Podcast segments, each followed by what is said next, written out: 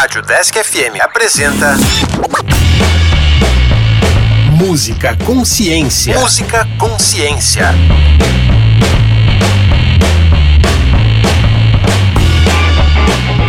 Olá, eu sou a Luana. E eu sou a Heloísa. E este é o Música Consciência, um programa que traz um pouco da história e aborda a ciência presente nos instrumentos musicais. Caso você tenha sugestões de instrumentos musicais ou de músicas para ouvir, envie um e-mail para o deskconsciência.gmail.com. E hoje iremos falar sobre o órgão.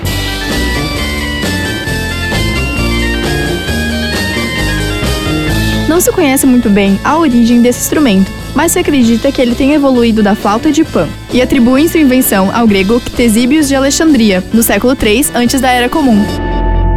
O órgão é composto por um sistema hidráulico, sendo que o primeiro instrumento foi construído com algumas características básicas que qualquer órgão possui, incluindo os tubos, a câmara de armazenamento de ar comprimido, o mecanismo de compressão do ar e o controle através de um teclado. Com o tempo, o sistema hidráulico foi substituído pelo sistema pneumático, que passou a ser responsável pela injeção de ar nos tubos do instrumento. Bem mais tarde, por volta do século X, foi quando esse instrumento ganhou popularidade em igrejas, sendo tocado em celebrações. Por causa disso, passou a ser feito sob medida, em diversos tamanhos e estilos, recebendo um visual mais elegante e um tanto quanto extravagante. Isso mesmo, o visual precisava combinar com a decoração dessas igrejas muito antigas, ornamentadas com inúmeras pinturas e esculturas. Apesar de representar muito bem a música sacra, não foi apenas tocado em celebrações religiosas. Depois de um período de esquecimento, o órgão voltou ao auge devido a composições feitas pelo músico Johann Sebastian Bach no século XIX. Hoje em dia, a dimensão do órgão pode variar bastante, do tamanho de um simples piano até o tamanho de uma casa. O órgão elaborado, por exemplo, pode ter até 10 mil tubos. Para termos uma ideia, um dos maiores órgãos do mundo se encontra na Filadélfia, nos Estados Unidos. Ele possui 28.500 tubos e pesa 287 toneladas, além de ter cerca de 21 metros de altura. Nossa, que legal, Elo! E simplicidade não é um adjetivo que descreve muito bem esse instrumento. O organista precisa saber lidar com as teclas, pedais, tubos, caixas e até um fole.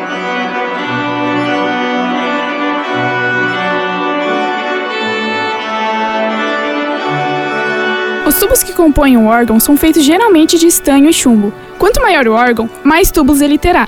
Esses tubos são agrupados em conjuntos de 61 tubos, correspondentes ao número de 61 teclas do teclado.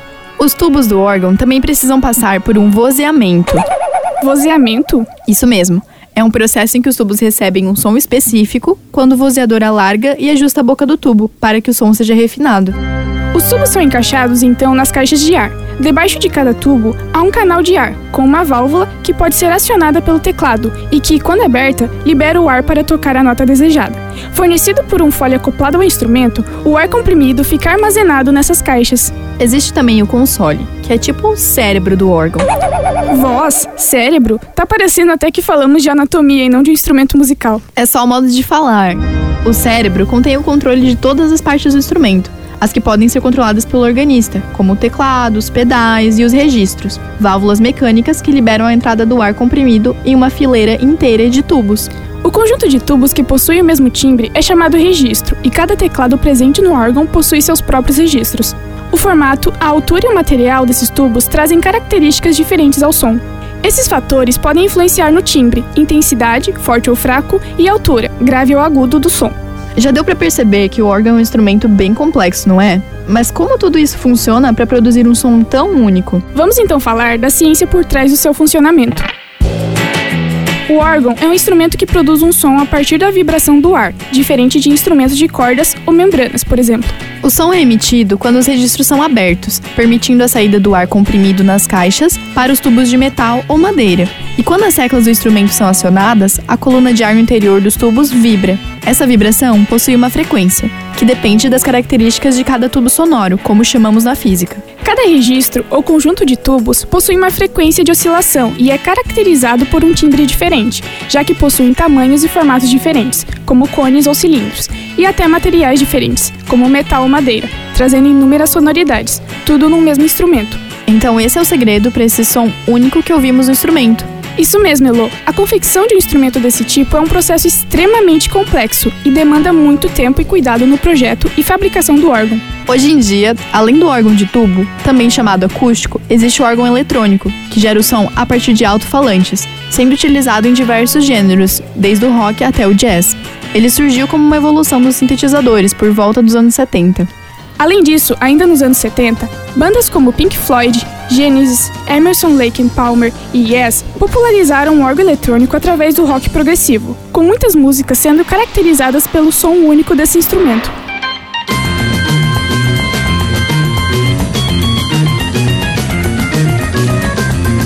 Na música brasileira, o som do órgão esteve muito presente nos anos 60, principalmente na época da Jovem Guarda e da psicodelia brasileira.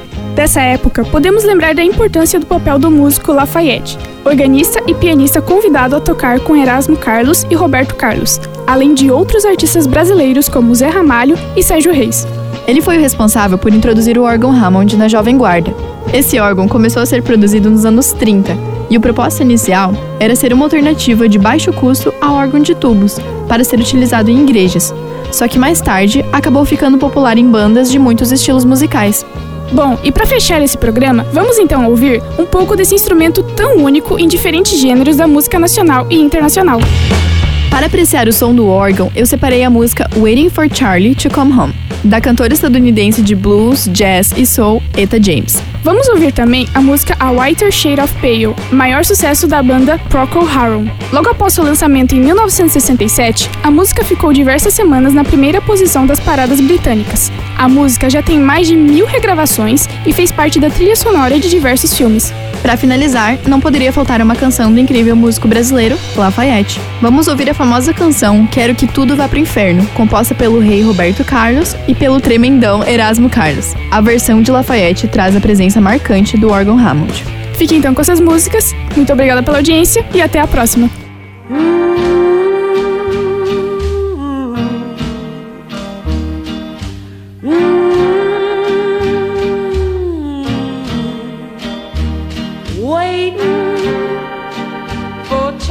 didn't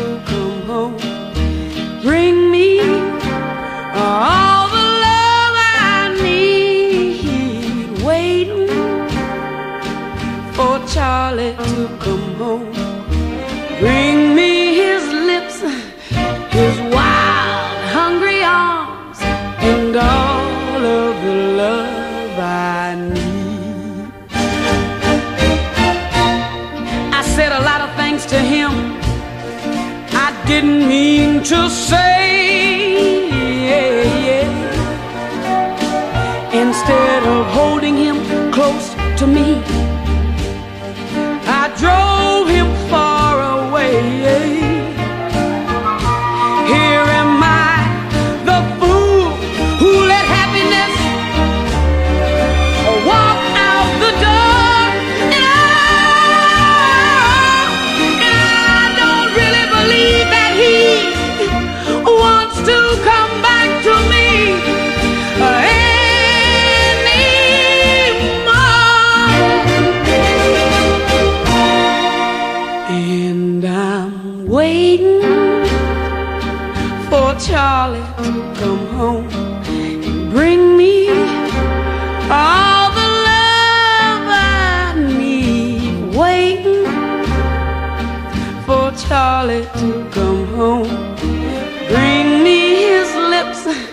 his wild, hungry arms, and all of the love I need. Música Consciência.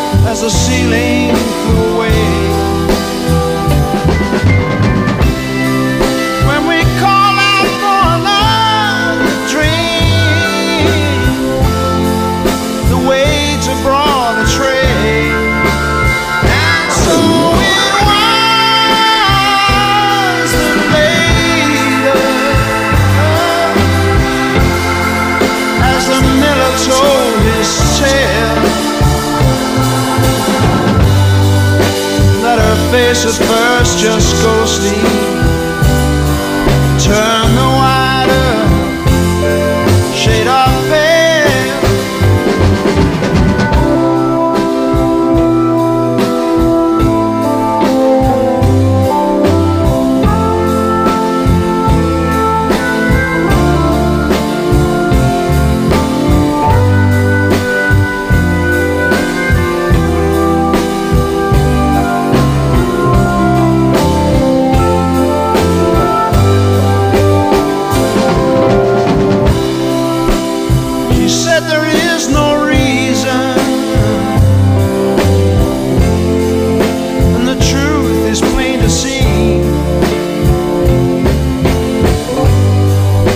I wander through my playing.